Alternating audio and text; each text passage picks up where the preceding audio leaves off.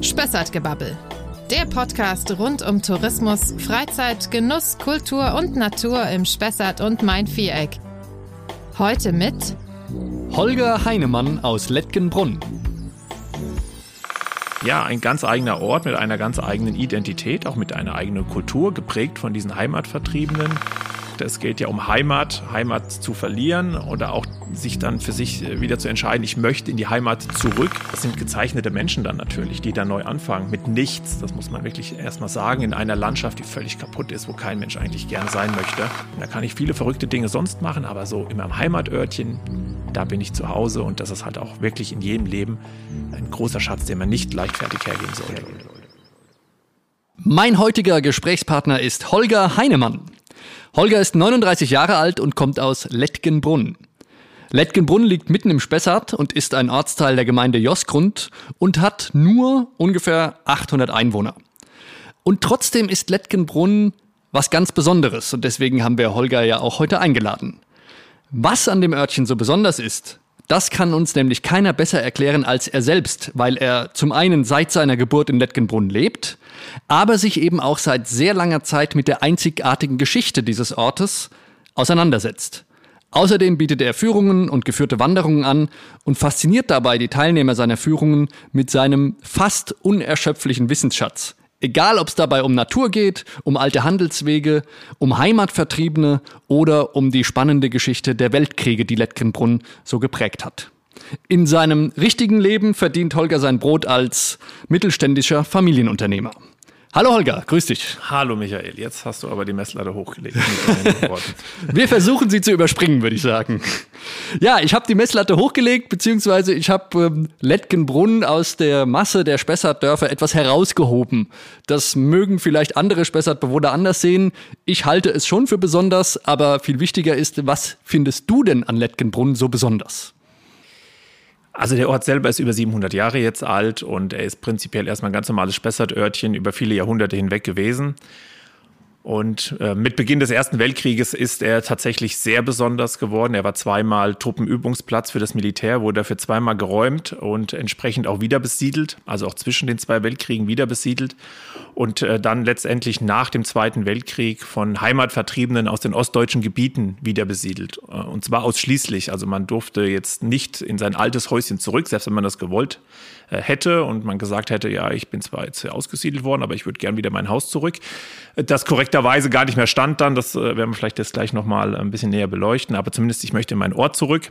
Ähm, das wäre gar nicht gegangen und dadurch ist es ähm, ja ein ganz eigener Ort mit einer ganz eigenen Identität, auch mit einer eigenen Kultur, geprägt von diesen Heimatvertriebenen die halt ja ihre, ihren Dialekt mitgebracht haben, äh, ihre eigenen Speisen mitgebracht haben und halt auch ihre eigene Kultur und ähm, im Spessart eine neue Heimat gefunden haben. Und wenn man heute nach Lettgenbrunn kommt, ist das, glaube ich, auch genau das Besondere an diesem Ort, dass man den Begriff Heimat, ähm, was ist Heimat, ähm, wie fühlt sich Heimat an, für was ist Heimat gut, bisschen auf die Spur kommen kann. Ja. Mhm. Setzen wir vielleicht mal bei, dem, bei der Geschichte an, die ja dann dazu führt, dass sich dort, wenn man so will, eine neue Heimat für einige Menschen auch äh, gebildet hat. Du sagst, es wurde zweimal sozusagen äh, entsiedelt äh, wegen einem Truppenübungsplatz. Äh, wieso gerade in Lettgenbrunn und äh, wer hat diese Entscheidung gefällt? Und das wüsste ich auch gern. Warum ausgerechnet Lettgenbrunn? äh, das äh, haben sich schon viele die Frage gestellt. Es gibt einen Brief, eine Begründung. Äh, damals, ähm, das war wohl dann ähm, öffentlich in der Zeitung mal zu lesen. Da hat man dann gesagt, okay, dieser Ort, da ist es immer nur kalt und äh, der liegt da oben so verlassen oberhalb von Bad Orb und äh, den braucht kein Mensch so ungefähr. Das ist äh, sicherlich die offizielle Begründung, um einfach das ähm, ja, für die mhm. Öffentlichkeit so darstellen zu können. Letztendlich war es so, dass man einen Übungsplatz, einen Truppenübungsplatz für das deutsche Heer gesucht hat. Um genau zu sein, sogar den größten, den es gab im Ersten Weltkrieg. Mhm. Es ist ein sehr, sehr großes Areal. Die Wegscheide oberhalb von Bad Orb spielt da eine sehr zentrale Rolle. Und ähm, dann hat man auf dem Gelände halt verschiedene militärische Anlagen errichtet, wo man dann trainieren konnte. Und äh, ja, die Soldaten waren da untergebracht, haben sich auf den Krieg vorbereitet und sind meistens dann auch tatsächlich von da aus direkt äh, an die Front gekommen. Das ist die erste Geschichte. Da mussten die Leute natürlich raus. Also Leckenbrunn und Vilbach sind die zwei Orte, die halt mitten auf diesem Truppenübungsplatz, auf diesem Areal halt einfach gelegen haben. Da mussten die Leute logischerweise ihre Wohnungen, ihre Häuser verlassen.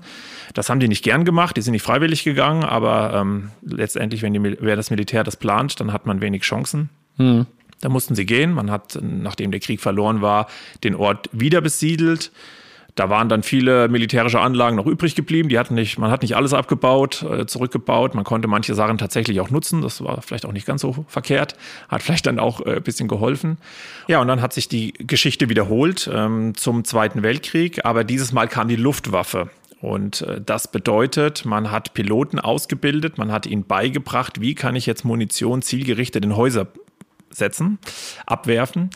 Und das bedeutet, der alte Ort ist kaputt geschossen worden, er ist dem Erdboden gleichgemacht worden, es ist ein Gelände entstanden, was furchtbar hässlich war, ausgebrannt, voller Bombentrichter. Also sicherlich kein schöner Ort und ähm, ja, vollkommen kaputt.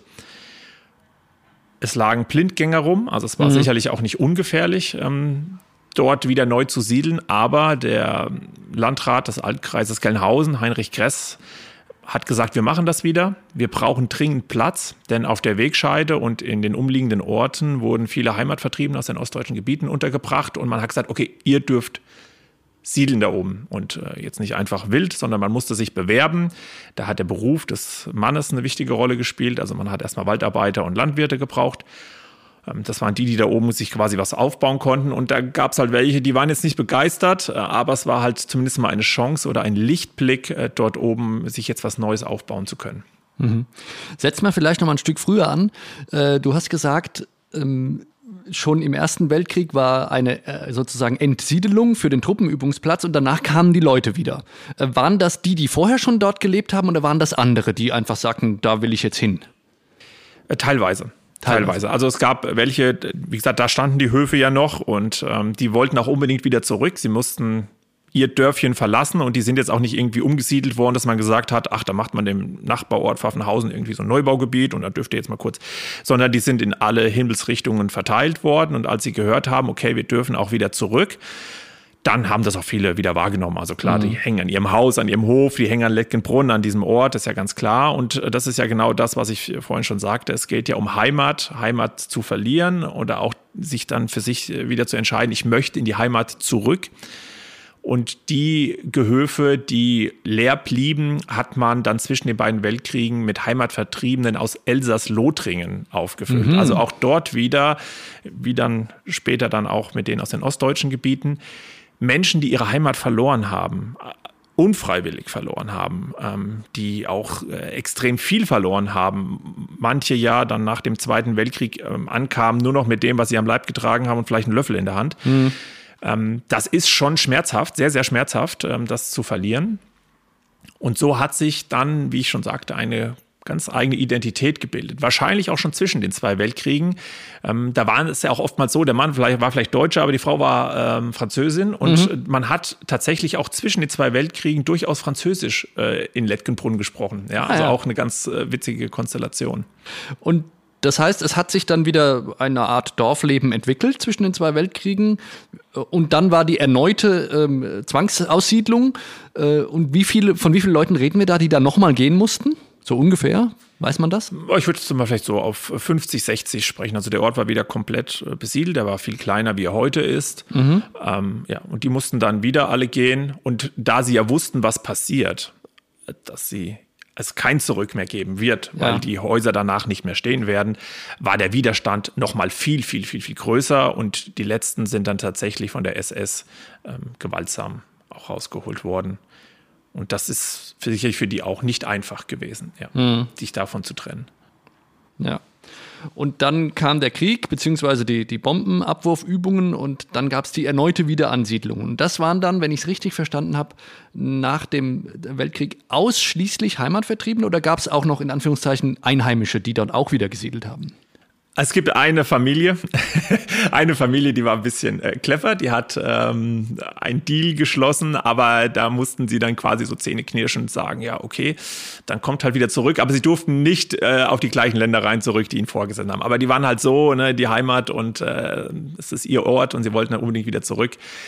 Die durften zurück, aber das ist eine kleine, kleine Ausnahme. Es durften äh, lange, lange Zeit, das heißt ja nicht gleich im ersten Step, sondern es ging ja dann peu à peu, es wurden ja mehrere Familien über einen längeren Zeitraum Raum ausgesucht, ausschließlich Heimatvertriebene aus den ostdeutschen Gebieten, aber auch hier Menschen, die sich untereinander völlig fremd sind. Also mhm. das wird immer so ein bisschen unterschätzt. Man sagt dann immer so, naja gut, okay, die kamen jetzt alle irgendwie so aus einem Ort im Sudetenland und dann äh, haben die halt hier ihr neues. Überhaupt nicht. Das war der engste Kern der Familie. Meistens die Familie noch völlig zerrissen. Also das heißt, ähm, vielleicht die älteren Söhne noch im Krieg, ähm, welche vermisst, man wusste gar nicht wo die alles sind. Wir haben Familien aus Ostpreußen dabei gehabt, ganz schlimme Geschichten, die ja schon im Winter 44, 45 geflüchtet sind, in Eisenskälte, ganz hohe Verluste, also wirklich die Oma, die zurückgeblieben ist, ähm, das Kind, mhm. das man im Schnee liegen lassen musste, weil es verstorben war, weil es erfroren ist. Und das sind gezeichnete Menschen dann natürlich, die da neu anfangen mit nichts. Das muss man wirklich erstmal sagen, in einer Landschaft, die völlig kaputt ist, wo kein Mensch eigentlich gerne sein möchte das war auch für die ein Schock, das muss man auch klar sagen. Also die haben jetzt nicht in die Hände geklatscht und sich gefreut, wie toll das da oben im Spessart ist, mhm. sondern das war für die schon erstmal so wie, oh Gott, wo sind wir hier hingekommen? Ähm, ja, wenn ich an meine Großeltern denke, die kamen aus Karlsbad, Franzensbad und dann haben die so Bad Orb, super Kurstadt und dann haben sie Leckenbrunn gesehen und dann waren sie sicherlich doch schon ja, mit dieser Mondlandschaft, die sie da gesehen haben, schon sehr erschrocken und gesagt, also hier bleiben wir nicht lang, aber es ist ja nur vorübergehend, es geht ja auch bald wieder in die Heimat. Mhm. Wir gehen ja bald wieder nach Hause. Ja, aber daraus wurde natürlich dann nichts, ja. Daraus wurde dann die neue Heimat. Daraus wurde die neue Heimat, genau. Und das ist ja ähm, mhm. dieser Aspekt, dass man dann halt sagt, okay, für die Kinder oder Kindeskinder, die dann da schon geboren sind, ist dann der Spessart die neue Heimat geworden. Aber tatsächlich bei meiner einer meiner Omas ähm, würde ich wirklich sagen, sie war schon weit in der 80, als sie realisiert hat, es gibt kein Zurück mehr. Mhm. Ich komme nicht mehr nach Hause in diesem Leben. Das ist schon ein langes Leben ähm, mit sehr viel Heimweh. Mhm. Und dann lernt man als Enkel schon, was Heimat bedeutet, weil man es greifen kann, wie sehr sie das schmerzen. Äh, wie sehr das schmerzt. Und ich mache mal da vielleicht noch ein Beispiel. Mhm. Wenn früher ein Geburtstag war bei meiner Oma, dann waren die Verwandten da. Man hat sich ja nach dem Krieg, auch wenn man jetzt vielleicht äh, verstreut war in alle Himmelsrichtungen, man hat dann natürlich sich schon nach und nach wieder gefunden. Man wusste, okay, Onkel, Tante sind da untergekommen und die anderen wohnen jetzt da. Und dann war Geburtstag oder Weihnachten, wie auch immer. Dann ist man schon wieder zusammengekommen und dann saßen die zusammen. Und irgendwann war der Punkt da, dass jemand was erzählt hat, ach, wisst ihr noch zu Hause? Mhm. Dann haben die über einen Nachbarn gesprochen. Was ist aus dem wohl geworden? Da haben die über einen über eine Bank unter der Dorflinde gesprochen. Wer ist denn noch, wie wir da gesessen haben mit der Oma und eine Brotstulle gegessen haben oder irgend so etwas. Und dann sind Tränen geflossen, das war eigentlich immer so. Mhm. Und diese bedrückende Atmosphäre, die war zum Greifen. Und das versuche ich den Gästen, die heute nach Leckenbrunn zu meinen Führungen zu kommen, so gut wie möglich wiederzugeben, zu denen dieses Gefühl zu geben, weil dann kann man das für das eigene Leben reflektieren. Was bedeutet mir eigentlich meine Heimat? Und was für einen Stellenwert hat das auch? Ohne dass ich sie jetzt verlieren muss, dass ich trotzdem schon äh, finde, okay, das hat was, das ist wichtig, das sollte ich schützen und das sollte ich ähm, für mein Leben auch bewahren. Hm. Du hast die Führung gerade angesprochen, da kommen wir gleich noch drauf. Eine Frage vielleicht noch zwischendurch. Ähm, Hast du denn die Gelegenheit gehabt, die, die alte Heimat deiner Vorfahren mal zu besuchen oder da mal auf Spurensuche zu gehen oder warst du selber noch nie da in diesen Gegenden? Als meine Großeltern nach Hause gefahren sind, war ich zu klein, beziehungsweise bei, also ich habe ja drei Großeltern, drei meiner vier Großeltern, ähm, war ich noch gar nicht auf der Welt. Mhm. Das muss man sich auch sehr gruselig vorstellen. Die mhm. haben sich viele Jahrzehnte danach gesehen, nach Hause zu kommen und als sie nach Hause kamen, wonach sie sich so sehr gesehnt haben, mhm. war ja nichts mehr so, wie es war. Und wenn die Menschen in dem Ort nicht mehr da sind, die man kennt, verliert der Ort auch die Seele.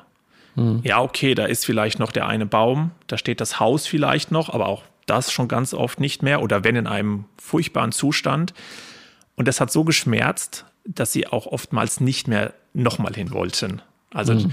da gibt es unterschiedliche Geschichten, aber äh, viele wollten dann auch nicht noch ein zweites Mal das sehen müssen. Das hat sehr, sehr geschmerzt und so kam es nicht dazu, dass ich mit meinen Großeltern ähm, hinfahren konnte. Mit meiner einen Oma habe ich die mir es dann auf Google Earth mal angeschaut. Mhm. haben wir okay. uns von oben mal betrachtet und dann hat sie mir dann doch ähm, halt viel erzählt, wo was war, wo sie zur Schule gegangen ist, wo ihr Schulweg war, wo die Nachbarn mhm. waren und hat mir Geschichten von ihren Nachbarn erzählt und ja, war auch schmerzhaft klar. Also wenn ich es richtig verstanden habe, war die Keimzelle des neuen Lettgenbrunns, dann waren dann ausschließlich Heimatvertriebene, ja. die dort angefangen haben. Es kamen sicherlich später dann auch noch andere dazu. Ähm, wie ist das heute spürbar oder ist das überhaupt noch spürbar im, im heutigen Lettgenbrunn? Ich finde schon. Ja. Ich finde schon. Also ähm, sicherlich klar, die Kultur passt sich natürlich alles ein bisschen an und so weiter. Aber klar, in den Familien gibt es immer noch Gerichte, wo gekocht wird, wo man sicherlich im, im, Nachbarort keine Ahnung hat, was das ist, wo man Leckenbrunn weiß, doch, das ist gut. Zu, zum Beispiel? Povidel Dutchgallen würde mir jetzt als allererstes einfallen. Ähm, ich weiß gesagt, nicht, äh, das was, sind was Povidel Dutchgallen. Man würde es wahrscheinlich als erstes hier vielleicht mit Zwetschgenknödeln vergleichen. Mhm. Ähm, das ist ähm, ja ähnlich wie Zwetschgenknödel oder Marillenknödeln, äh, eine ähm, Füllung. Man sagt in Hessen, sagt man, glaube ich, ähm, Latwerche dazu. Es ist eine sehr festgekochte Zwetschgenmarmelade die dann einfach als Füllung genutzt wird. Als mhm. Beispiel. Aber da gibt es ja. ja. Unterschiede. Das ist jetzt bei meiner Familie so, die ist aus dem Egerland, da ist das ja eher so Wiener Küche oder böhmische Küche. Mhm. Ähm, das sieht bei den Ostpreußen oder bei den aus Siebenbürgen schon wieder völlig anders aus. Da kann man das schon noch erkennen. Mhm. Und so in der Identität der Menschen, sie waren ja auch nicht willkommen. Es ist ja nicht so, dass die Nachbarorte immer gesagt haben, ah, super toll, dass ihr da seid sie waren ja dreckig, ähm, Läuse waren ein Problem. Ähm, die waren jetzt auch nicht so herzlich willkommen, muss man äh, auch sagen. Das hat viele, viele Jahre gedauert.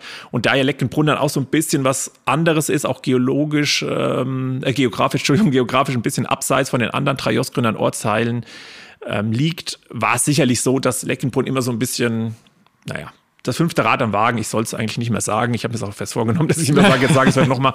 Ähm, das ist natürlich super zusammengewachsen und da gibt es auch ganz tolle Sachen. Der Kontakt war ja auch erst nach Bad Orb wesentlich stärker wie in den Josgrund. Und dadurch ist es schon so ein bisschen eine eigene Identität, mhm. die man heute auch noch in verschiedenen Sachen spüren kann. Es wird auch kein Josgründer Dialekt gesprochen bei uns, wie das in den anderen Ortsteilen der Fall ist. Dafür kann man halt ähm, andere Dialekte hören, die man im Spessart überhaupt nicht vermutet. Ja. Also das gibt es auch noch tatsächlich. Ja, untereinander ja. sprechen die schon. Mhm. Also ja, natürlich jetzt nicht so, klar, jeder hat seinen Einschlag in der Stimme, selbstverständlich. Aber meine Mutter spricht jetzt zum Beispiel auf Knopfdruck problemlos mit meinem Onkel, äh, wenn ihr sich sehen, sofort Egerländer Blatt. Ähm, ich verstehe das auch alles, ich kann es leider selber nicht sprechen, ja. aber natürlich versteht man das. Und die Nachbarn, äh, die sprechen dann halt ähm, einen ostpreußischen Dialekt. Mhm so ist das halt, ja.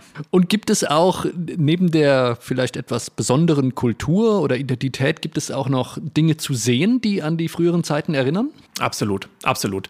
Also gerade alles, was militärische Anlagen betrifft, mhm. ist extrem viel noch zu sehen. Das ist auch so der Hauptteil der Führung. Die Leute wollen natürlich was sehen. Ich erzähle natürlich die Geschichte und das liegt mir auch besonders am Herzen, diese Geschichte der Heimatvertriebenen oder generell über Heimat dann auch zu sprechen. Aber klar, wir wollen ja uns auch was anschauen und dann gibt es dann natürlich aus dem alten Ort äh, nicht mehr viel zu sehen, aber die militärischen Anlagen sind das dann die von dem, Trupp, äh, von dem Bombenplatz oder sind es die von dem Truppenübungsplatz aus dem Ersten Weltkrieg? Sowohl als auch. Das ist natürlich bei den Führungen immer etwas schwierig. Man muss ein bisschen mitdenken. Mhm. Man muss dann immer sagen, also das ist jetzt Erster Weltkrieg, das ist jetzt Zweiter Weltkrieg und dann vermischt sich das manchmal so in den Gedanken. Deswegen muss man immer versuchen, äh, weil die Routen natürlich jetzt äh, immer, ja, sagen wir mal, im Kreis irgendwo führen und dann ist klar, da geht man mal an etwas vorbei, was aus dem Ersten Weltkrieg stammt, aber auch dann wieder was aus dem Zweiten Weltkrieg stammt, ja. Und was, wie muss ich mir das vorstellen? Sind das dann Bunker oder Steine oder, oder Zum Beispiel, genau. Waffen oder? Ja, leider Gottes findet man heute auch noch viel Waffen, äh, also Munition. Das ist in Leckenbrunn mhm. nach wie vor ein großes Problem. Ähm, Im Boden dann natürlich, also nicht bei den Führungen. Wir suchen auch keine, um Gottes Willen. Mhm. Ähm, ja, aber so ist das genau. Also man sieht ähm, Bombentrichter noch, die nicht verfüllt wurden. Nach und nach kommen diese Bombentrichter auch wieder zum Vorschein. Ähm, das Erdreich, was man quasi aufgefüllt hat, setzt sich wieder. Damit sieht man das jetzt äh, nach und nach immer mehr.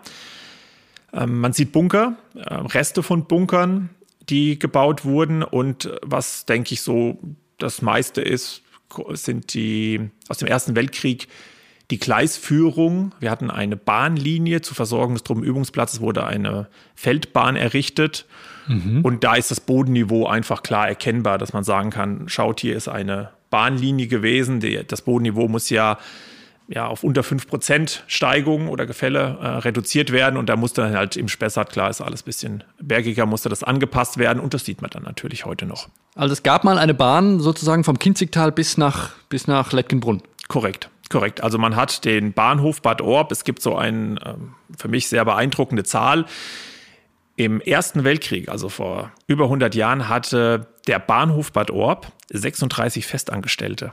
Also Wahnsinn, Wahnsinn. Man kann sich nicht vorstellen. Es wird beschrieben, es ging zu wie am Kölner Hauptbahnhof. Rund um die Uhr, rund um die Uhr auch, die Nacht über kamen und gingen Züge. Wir reden von 10.000 Soldaten, die in Spitzenzeiten dort ausgebildet wurden. Mhm. Die waren immer nur ein paar Wochen da, dann die nächsten 1000. Mhm. Also das ist schon eine Zahl.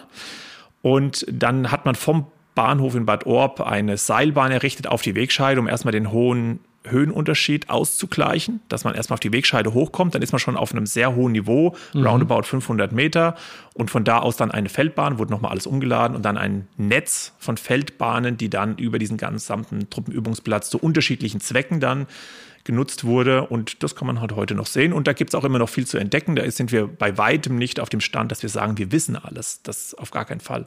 Wir entdecken immer wieder neue Sachen und das bleibt weiterhin spannend, ja.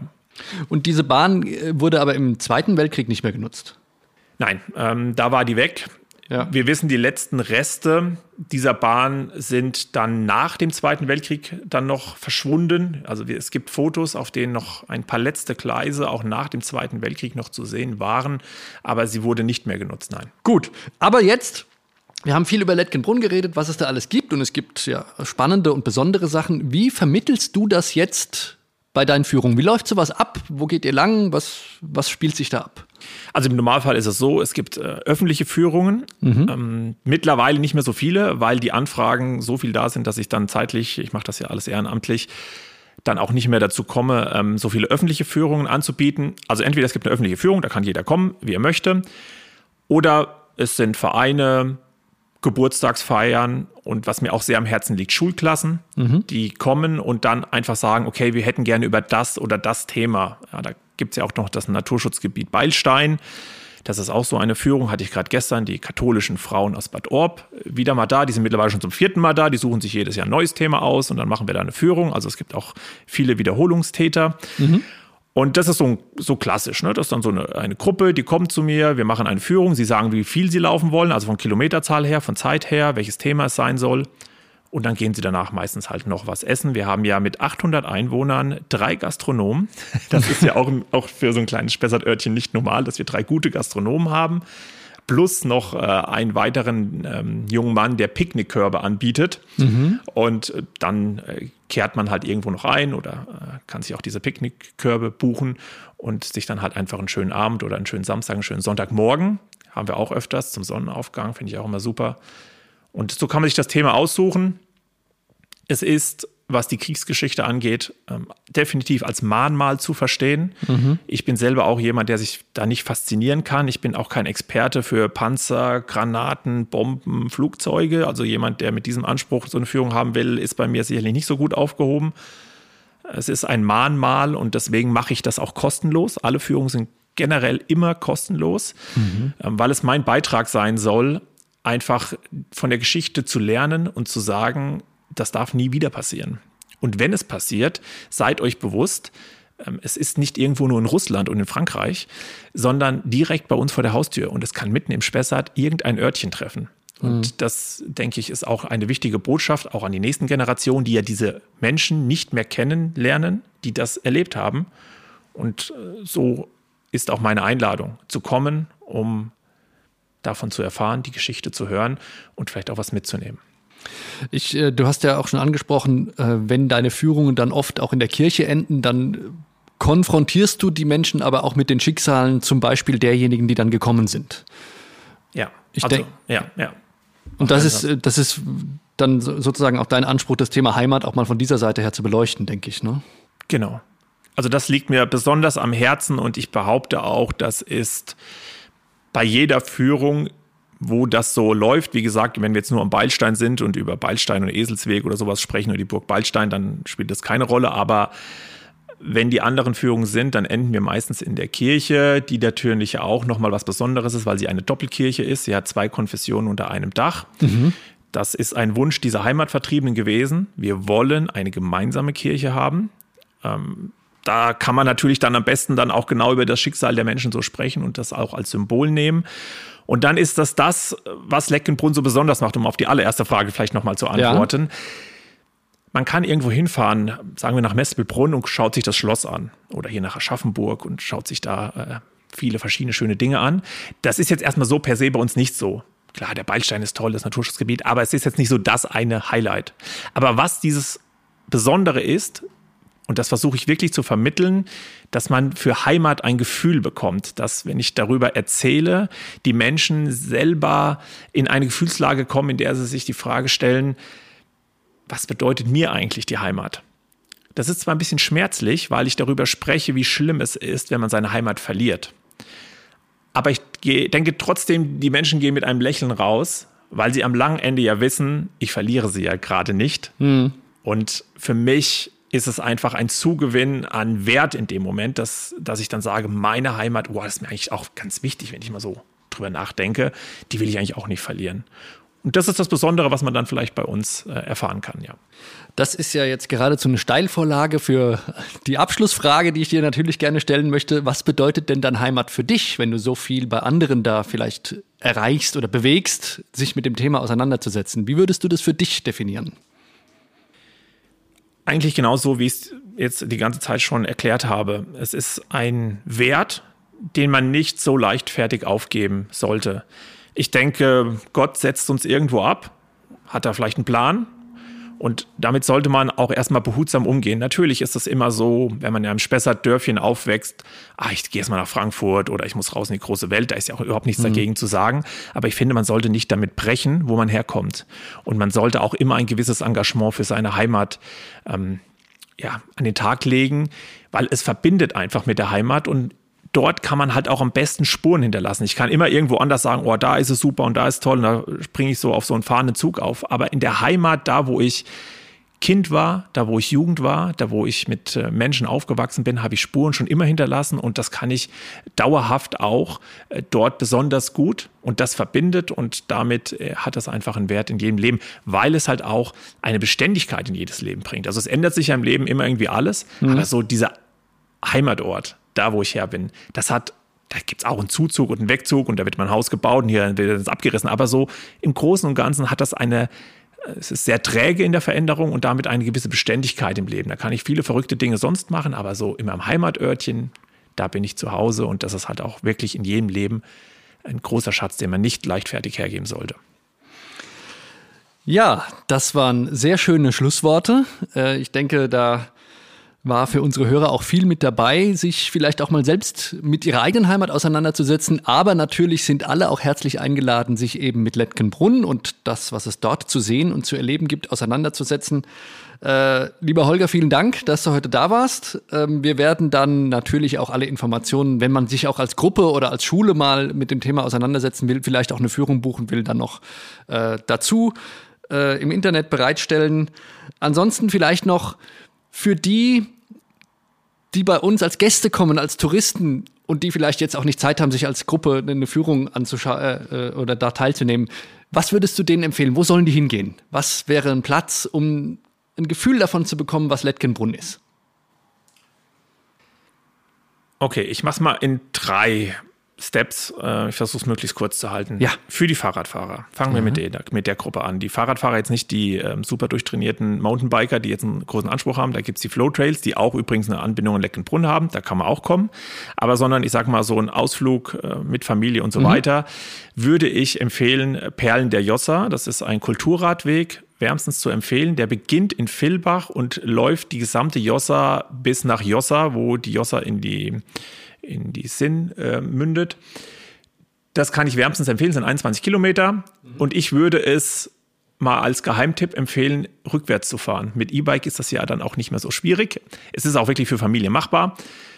Das heißt, in Jossa zu starten und Leckenbrunn am Ende zu machen, das nehme ich mir jetzt einfach mal raus, das so zu empfehlen. Was übrigens, wenn ich das ergänzen darf, den Vorteil hat, dass man nach Jossa auch gut mit der Bahn hinkommt. Richtig, ja. Und kann dort dann einfach äh, nach Lettgenbrunn fahren oder, oder Vilbach und wieder zurück. Absolut, genau. Ja. Ähm, für die, die wandern wollen, es gibt natürlich verschiedene Wege, wie den Spessart-Fernweg 3, der gerade eröffnet wurde, wenn man eine größere Tour plant. Auch der führt durch Lettgenbrunn. Wenn man jetzt aber mal sagt, okay, ich mache jetzt heute mal so eine kleine Tagestour, mhm. dann würde ich die Runde Junge Jossa empfehlen. Das ist eine Spessart-Fährte.